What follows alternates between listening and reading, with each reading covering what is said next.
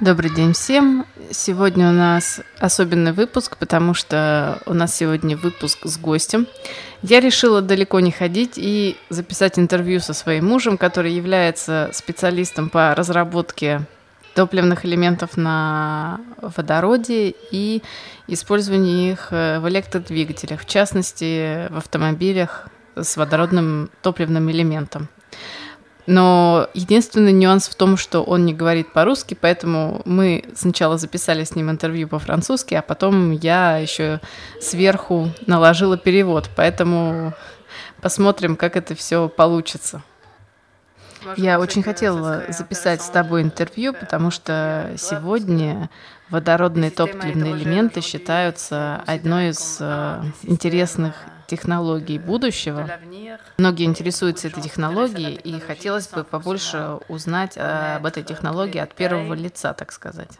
И есть такое мнение, что э, система водородного двигателя — это своеобразные конкуренты или альтернативы литионным аккумуляторам. Ты согласен с таким доводом? Э, я не, не согласен с тем, что это конкурент сегодняшней технологии. Это скорее дополнительная технология в системах э, хранения энергии будущего. Почему ты так думаешь, что это скорее дополнительная система?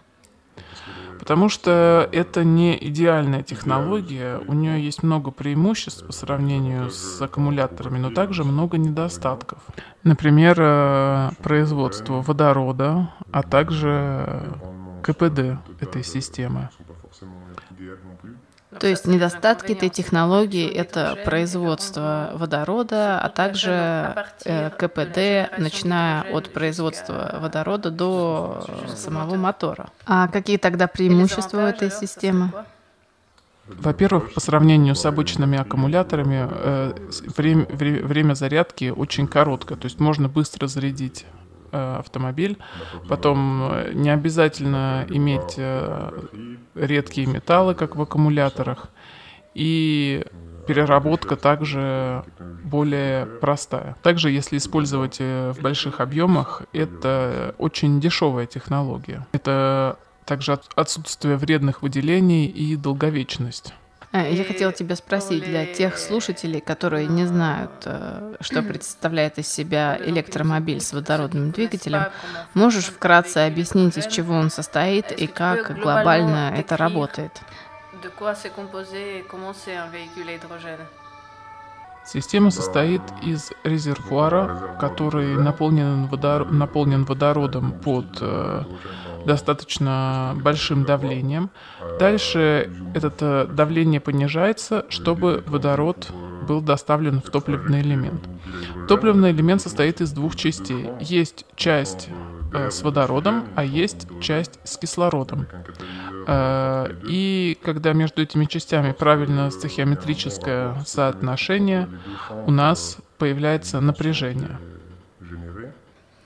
То есть, с одной стороны, у нас идет реакция окисления водорода, а с другой стороны, у нас есть реакция восстановления кислорода, так? Да. А кислород, который вы берете, это просто кислород из воздуха? Есть два два способа доставить кислород в топливный элемент. Первый – это нагнать просто воздуха с помощью компрессора в топливный элемент, так как э, воздух содержит кислород.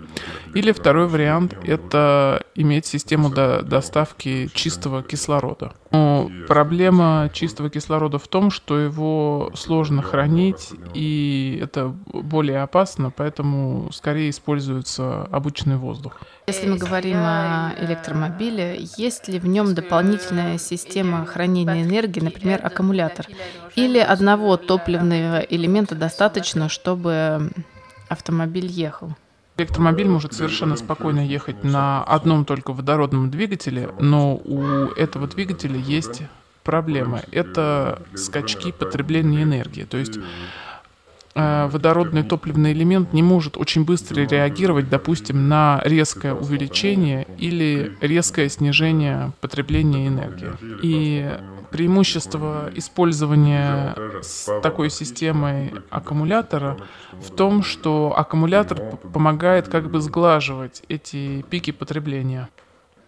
Это скорее проблема химии, то есть мы не можем увеличить или наоборот э, уменьшить скорость реакции.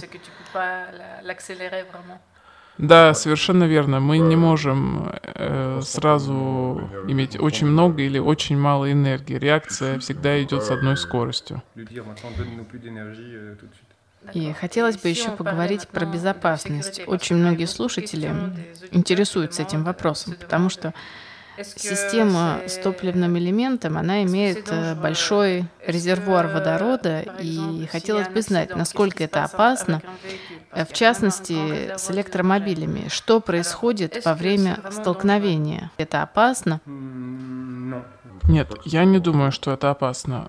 Самая опасная часть — это резервуар, который находится под давлением. Э, на сегодняшний день эти резервуары выдерживают давление внутри до 1500 бар. Э, и если, чтобы что-то с ним случилось, этот резервуар, надо, чтобы его просто разорвало.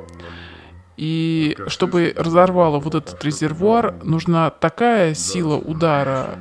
И при такой силе удара там уже проблема будет не с резервуаром, а проблема будет в том, что такой силы удар э, сам по себе опасен. То есть при такой силе удара любая технология автомобилей, будь то обычные автомобили или электромобили, при такой силе удара от машины в любом случае ничего не оставится. Да, именно так. И если мы говорим о горючести, то в типичном автомобиле с водородным топливным элементом хранится где-то около 3 кг водорода. И если мы сравним это с бензиновым резервуаром, это примерно в 20 раз меньше энергии, то есть, если э, бензиновый бензобак взорвется, будет в 20 раз выделено больше энергии при горении, если, чем, например, э, система с водородом. А есть ли риски утечки водорода из э, резервуара? Да, есть такой риск. Э, во-первых, водород очень летуч и легкий, поэтому если будет какая-либо утечка, водород тут же утечет вверх. Чтобы что-то случилось, надо, во-первых, чтобы водород где-то аккумулировался, то есть чтобы он где-то запасался. Потом надо, чтобы было идеальное стохиометрическое отношение водорода и кислорода, чтобы получить горючую смесь. И третье, нужен, нужен какой-то источник, источник энергии, чтобы это все поджечь. То есть э, нужен, нужна какая-то искра. И это очень много условий для того, чтобы что-то случилось. И так как водород э, очень летуч, такого, такое очень, э, очень мало вероятности, что такое может произойти. И э, следующие много вопросов зада- задают по поводу размеров системы, где могут использоваться топливные элементы. Могут ли они использоваться скорее в миниатюрных системах, такие как всякие дроны, самокаты, велосипеды? Или скорее эта технология больше предназначена для э, таких объемных систем, например, всякие поезда, самолеты и так далее? В идеале это скорее для крупногабаритных систем, таких как поезда, грузовики, корабли и почему бы даже и не самолеты. А почему? Потому что если мы представим человека, который пользуется электромобилем и который в день примерно проезжает 100-200 километров, э, в таком случае система с водородным двигателем, она у нее мало преимуществ, и батарейка обычная, точнее обычный аккумулятор с этим прекрасно справится. Потому что к водородному двигателю еще предлагается целая инфра- инфраструктура зарядки и так далее. То есть человек, который проезжает 100-200 километров в день, потом возвращается и ночью заряжает свой электромобиль, в таком случае КПД гораздо выше, чем э, в водородном двигателе. То есть получается, что чем крупнее система, в которой ты используешь водородный двигатель, тем получается больше ты с собой можешь взять водорода, и получается, что это более эффективно. Так? Да, если мы представим себе грузовик, который проезжает в день по тысяче километров с аккумуляторами, достичь такой автономности очень становится очень сложно. Э, если чуть-чуть поподробнее поговорить про автономию, если сравнить, допустим, систему с водородным двигателем и электромобиль с аккумулятором, какова, каков их э, автономный пробег, если, допустим, мы используем один и тот же объем, допустим, аккумулятора и систему с водородным двигателем? Если мы говорим о плотности энергии, то в таком случае аккумулятор будет гораздо более энергоемким. Хотя по весу обе системы, системы будут примерно одинаковыми. Пока на сегодняшний день аккумуляторы это более Э, более совершенное решение, так как в топливном элементе нужны и резервуары, и системы преобразования тока, и раз, различные системы подвода газов. И еще такой момент, э, хотелось бы спросить про зарядку. Если, допустим, мы знаем, что электромобиль может подключиться к любой автомобильной зарядке, а как, что в таком, что происходит с э, водородными автомобилями? Как вообще выглядит э, заправочная станция и в идеальном мире, как это должно выглядеть? Если я завтра куплю автомобиль с водородным двигателем, как я буду заправляться? На сегодняшний день есть все больше и больше заправочных станций для водородных автомобилей. То есть я как просто вставляю пистолет в машину? Да, да, именно. Можно, э, это как обычная заправочная станция, ты вставляешь э, пистолет в специальный бак, э, и сразу и есть система э, коммуникации между машиной и заправочной станцией, чтобы проконтролировать, чтобы все, все было нормально, чтобы это такая система безопасности, чтобы защитить и автомобиль, и станцию от каких-то неполадок. То есть э, уже появляются такие станции? Да, 350 э, бар давления, это там никаких проблем нет, это спокойно можно заряжать. 700 э, бар это уже немного сложнее, но в будущем надеемся, что будет система зарядки жидким водородом. Это либо очень высокие давления или низкие температуры. Это, скорее всего, это скорее низкие температуры. Теперь э, у многих вопрос про водород. Откуда берется водород? Э, потому что известно, что есть два способа получения водорода. Один из э, нефтехимической промышленности с помощью э, реформинга природного газа, метана, потому что одна молекула метана содержит 4 атома водорода, то есть это считается таким бога- топливом богато- богатым водородом. Или второй вариант – это электролиз воды. Каким способом сегодня получается водород для водородных двигателей? На сегодняшний день э, водород э, приходит из нефтехимической промышленности. То есть это топливо нельзя назвать чистым с точки зрения экологии. Э, в то же время электролиз, э, пока еще система получения водорода из электролиза не до конца доработана. То есть еще есть э, а, еще нужно доработать эту систему. Но если, допустим, в будущем это будет доработано, если мы это все вместе подключим к солнечной энергии, то тогда уже можно говорить да, экологически чистом топливе и экологически чистом двигателе. А, тогда у меня вопрос по поводу использования солнечной энергии. Э, есть ли у тебя какие-нибудь, знаешь ли ты какие-нибудь цифры, например, сколько водорода в день можно получить на какой-нибудь маленькой заправочной станции с помощью, допустим, солнечной батареи и электролиза воды? Сколько примерно вот э, в день получается? Вот, например, с потреблением в 5 киловатт у нас получается где-то 3 килограмма водорода.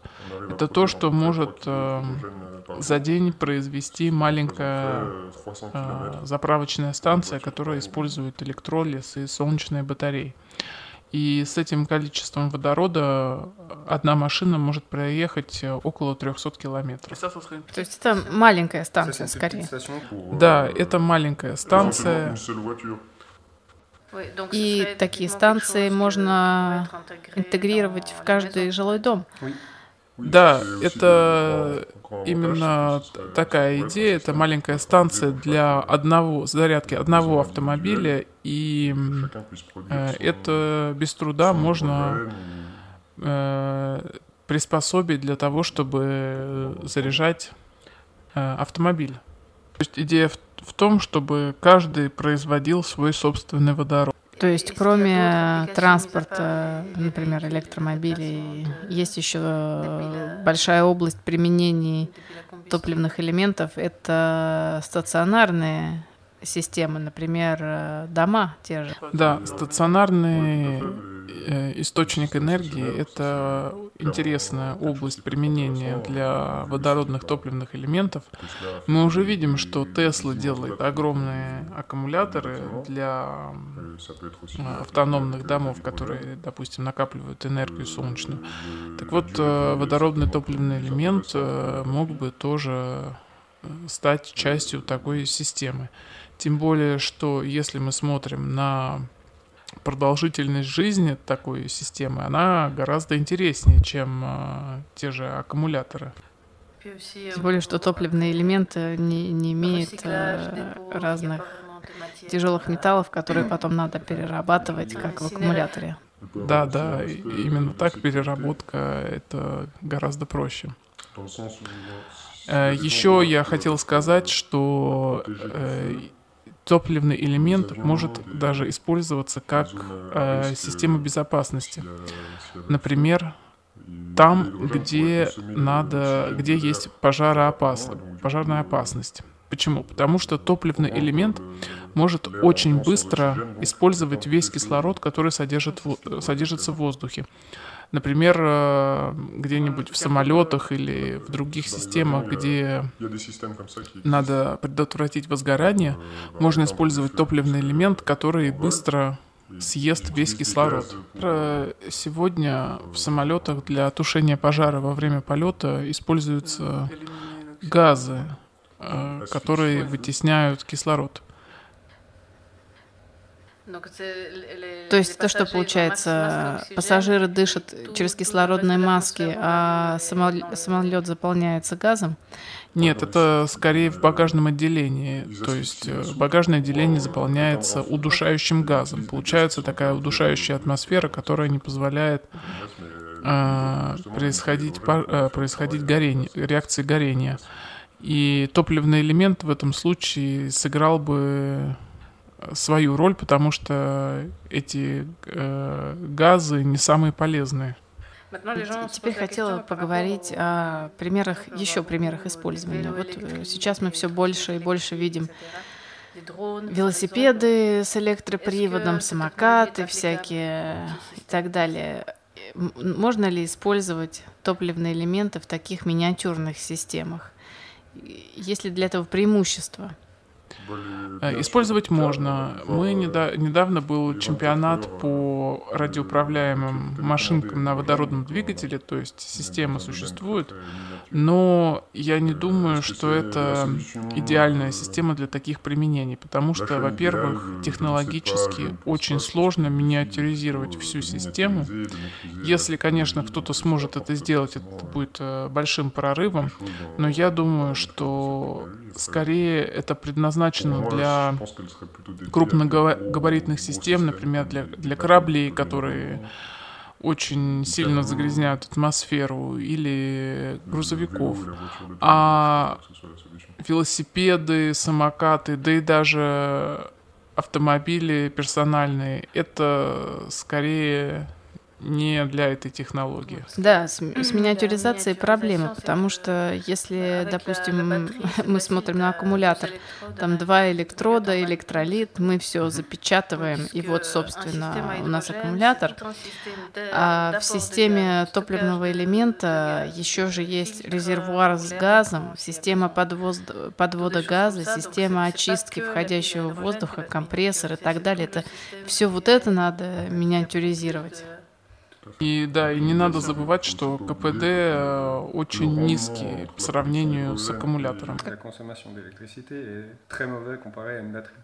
Как раз по, по этому поводу у нас один слушатель приводит цифры, что в аккумуляторе КПД это 80-90%, а в, топлив, в топливном элементе это только около 50%. И слушатель спрашивает, почему в эту технологию до сих пор верят, хотя вот такие вот большие проблемы и с миниатюризацией, и с КПД, почему до сих пор инвестируют в эту технологию? Слушатель представил правильные цифры. Да, есть проблема с КПД двигателя. Но если мы представим огромный транспортный корабль, который, которому надо огромное количество энергии в течение многих-многих-многих дней без подзарядки, аккумулятор с, таким, с такой энергией просто не справится. И в этом случае водородно-топливный элемент подошел бы гораздо лучше. Если мы до этого говорили, что, допустим, в электромобиле и в водородном автомобиле примерно у них одна и та же один и тот же автономный пробег с примерно одинаковым объемом системы хранения энергии, то чем больше становится объем резервуара, тем менее мы учитываем всю дополнительную систему, всякие вот эти системы подачи газа и так далее, тем выгоднее, получается, становится использовать водород да, именно так. Я хочу еще раз привести пример грузовиков, которые, допустим, должны передвигаться в течение многих дней.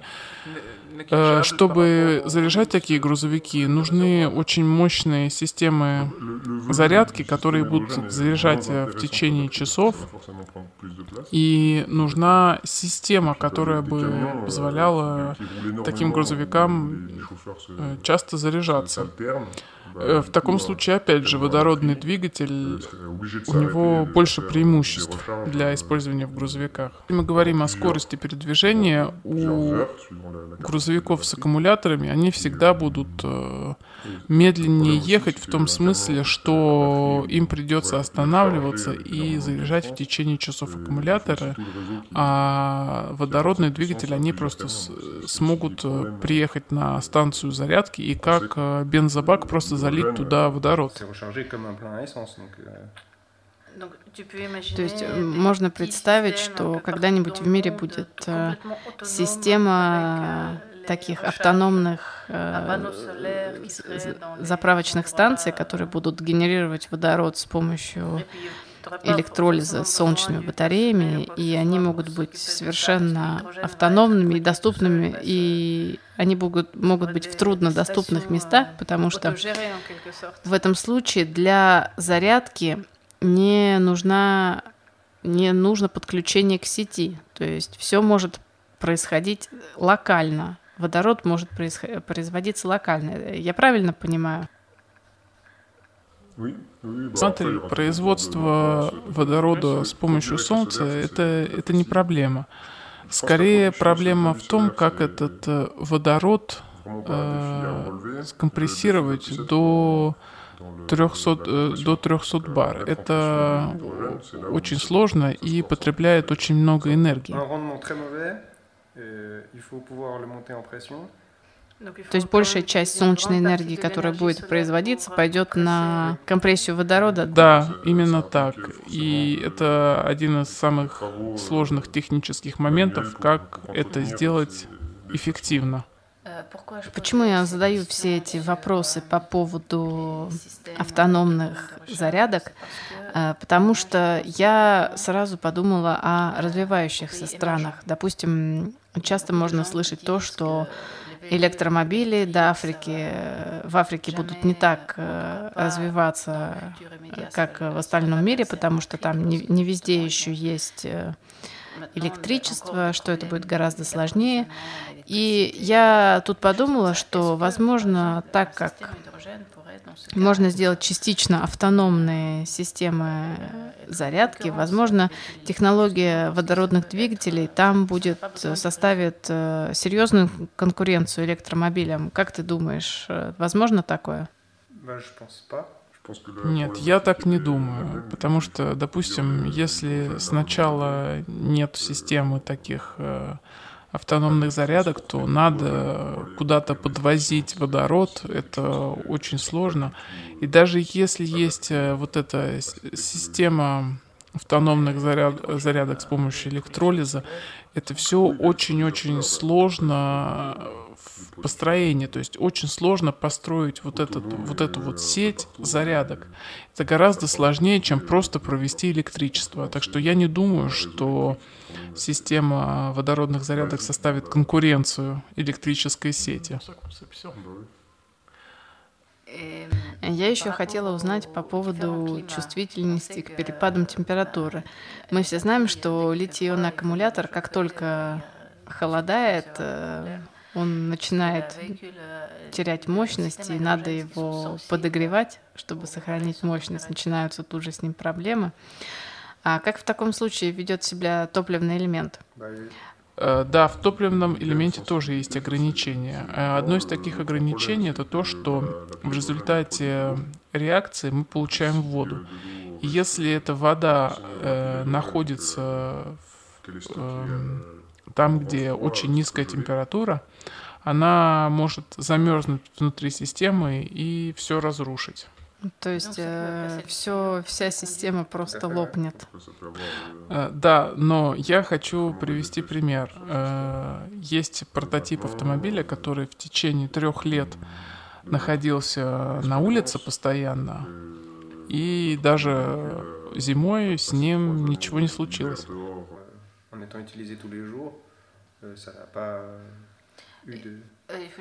Да, но я хочу слушателей предупредить, что дело происходило в Европе, и это были, ну, далеко не сибирские морозы. Да, я согласен, это было не минус 40. Но, тем не менее, машина несколько месяцев с температурами ниже нуля провела совершенно спокойно, и ею пользовались каждый день. Ну, а для системы, для климатов, где очень низкая температура, там, да, нужны какие-то дополнительные системы, чтобы не возникло проблем. А жара? А единственная проблема с жарой это то, что она может просто ограничить э, мощность, которую будет производить топливный элемент. То есть, если топливному элементу слишком жарко, он просто будет меньше производить мощности, вот и все. То есть э, ее не надо охлаждать? Нет, охлаждать ее всегда надо. Она всегда охлаждается, а, но просто э, если она перегреется, то у нее упадет мощность и все.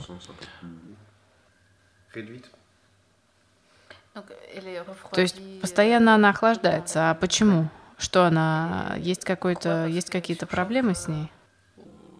Э, система постоянно охлаждается, потому что, как я уже сказал, КПД низкий и э, система нагревается, и поэтому ее надо охлаждать. То есть для того, чтобы этот элемент рассеивал тепло, в нем постоянно циркулирует э, непроводящая жидкость, которая позволяет системе охлаждаться. Но и в обычном двигателе внутреннего сгорания есть система охлаждения. И еще в аккумуляторах, которые работают с большими мощностями, тоже всегда есть система охлаждения. И, к слову, приведу пример Рено, который решили не охлаждать свой аккумулятор. И теперь проблема в том, что после того, как машина проедет э, по автостраде и аккумулятор полностью разрядится, на зарядку его ставить сразу нельзя, потому что аккумулятор слишком горячий. Надо его сначала охладить. И охлаждение может длиться несколько часов? Да, это длится несколько часов. Вот э, такая вот проблема. Да, интересную они систему выбрали. Э, Еще хочу добавить, что у топливного элемента есть идеальная температура, при которой он функци функционирует наилучшим образом, при которой э, реакция идет лучше всего, это 60-70 градусов. И система охлаждения э, позволяет предотвратить перегрев, при котором падает мощность. Также э, поддерживать вот эту оптимальную температуру, при которой система работает лучше всего. А если мы представим э, большие системы, например, огромные резервуары, например, огромные топливные элементы на грузовиках, э, проблема охлаждения будет стоять в таком случае? Нет, не будет, это абсолютно не проблема. Это все это можно сделать, надо просто посчитать, чтобы э, весь э, избыток э, тепла был эвакуирован. То есть надо провести очень тщательные расчеты, чтобы построить и сделать дизайн системы, которая бы позволяла эффективно отводить тепло. И это может быть очень сложно сделать с системами, которые должны работать э, на большой мощности. Но технология это существует уже давно, это вообще не проблема. И еще я хотел добавить применение, о котором мы пока еще не поговорили, это э, использовать топливные элементы в подстанциях. Допустим, если какая-то проблема случилась с э, Э, с электросетью такие подстанции могли бы использоваться для подачи электроэнергии. То есть, э, если водород генерируется постоянно в то время, как обычная сеть работает, эти системы как бы уже заряжены. И как только сеть перестает работать, они подают энергию. Да, именно так. Они могли бы работать либо когда электросеть Э, вообще не работает, либо использоваться как э, поддержка сети, если, допустим, очень сильные скачки напряжения, если э, резко повышается использование электроэнергии. То есть, если сейчас все говорят о том, что «Ой, что же будет, когда у всех появятся электромобили, и когда все вечером будут приезжать домой, включать их в сеть, ай-яй-яй, что же будет?» То есть, это система с водородом может быть как раз э, таким вспомогательным звеном, э, э, и которая как раз-таки позволит более широко использовать электромобили и использовать их более эффективно. То есть это совсем не конкурирующая технология, это даже технология, которая, возможно, поможет более широкому распространению электромобилей. Danke. Да, тем более, что эта технология может хорошо очень использоваться с возобновляемыми источниками энергии, энергии, например, с теми же солнечными батареями, потому что с солнечными батареями на сегодняшний день э, мы не можем э, иметь постоянный, постоянный ток, то есть, допустим, нет солнца, нету, нету энергии. То есть есть большая вариация в том, что производит солнечные батареи. Это проблема большой электрической сети, и поэтому вот в частности в Европе с этим большие тех, технические проблемы, как сделать так, чтобы солнечные батареи поставляли какое-то определенное количество энергии. Технология водородных двигателей, а также электромобили могли бы очень хорошо дополнить вот эту возобновляемую солнечную энергию. Они могли бы сгладить пики а, Э, пики производства энергии. То есть эта система, допустим, если производится слишком э, много тока солнечными батареями, система могла бы их хранить либо как в аккумуляторе электромобиля, либо производить из этого тока, с помощью этого тока водород. Наоборот, э, э, слишком большое потребление, э, вот, это, вот эта накоп, накоп, накопленная энергия могла бы использоваться. Кстати, те же электромобили могут использоваться как такие системы, которые бы отдавали обратно избыток энергии в сеть, когда она там нужна. То есть для меня технология использования солнечных батарей, я считаю, что это очень важный элемент – и, кстати, водород тоже с этой технологией очень хорошо соотносится. А знаешь ли ты, существуют уже где-то такие системы подстанций, или это пока еще только такие, пока еще проекции на будущее? Знаю, что в Германии было очень много работы, связанной с тем, чтобы интегрировать солнечную энергию в сеть, но насчет водорода я знаю, что на данный момент это пока еще э, в достаточно ранней стадии развития, поэтому говорить о каких-то примерах использования пока еще рано. Просто про переработку. Все мы знаем, что литий-ионные аккумуляторы содержат очень много вредных веществ, которые очень сложно перерабатывать. В них очень много металлов, которые сложно потом э, добывать и разделять. И обычно все аккумуляторы, которые сейчас производятся, через 15-20 лет окажутся где-нибудь на свалках, где-то очень далеко, где мы их э, не видим, и будут там разлагаться. Э, по этому поводу я хотела спросить, в топливных элементах что обычно выходит из строя и что перерабатывается? Это только сам топливный элемент, который, кстати, очень мало занимает объема по сравнению со всей остальной системой. Действительно, в системе очень э, мало того, что выходит из строя, надо перерабатывать. Единственное, что у резервуара есть ограниченное количество циклов э, зарядки, потому что и резервуар это достаточно сложная система, сделанная из многих материалов, из карбона, из композита. Вот-вот, я хотела как раз поговорить о том, из чего сделан резервуар, потому что мы знаем, что водород э, э, такой летучий, что он вылетает даже из совершенно герметично закрытых э, емкостей. Резервуар э, состоит из э, специального пластика, который не позволяет, который сдерживает диффузию водорода. Это специальный, специальный полимер. Э, и для механической прочности используется также э, углерод. И это примерно то, что вот примерно то, что надо перерабатывать. То есть, э, когда система выходит из строя, вот этот резервуар надо перерабатывать. Да, этот резервуар, это, мне кажется, самая сложная часть в Э, в смысле переработки.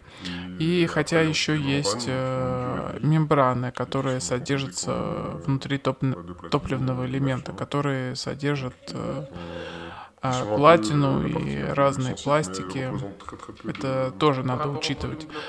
Но они, у них объем очень маленький. Да, у них очень маленький объем, и очень их, э, этих материалов немного в водородном двигателе. А, спасибо большое тебе за интервью. И тебе спасибо. Мы еще как-нибудь через несколько лет соберемся и еще раз подобное интервью запишем, когда будет побольше систем с водородным двигателем, когда будут новости, когда будут технологические прорывы. Вот такой вот получился у нас экспериментальный выпуск с гостями иностранными. В общем, всем пока.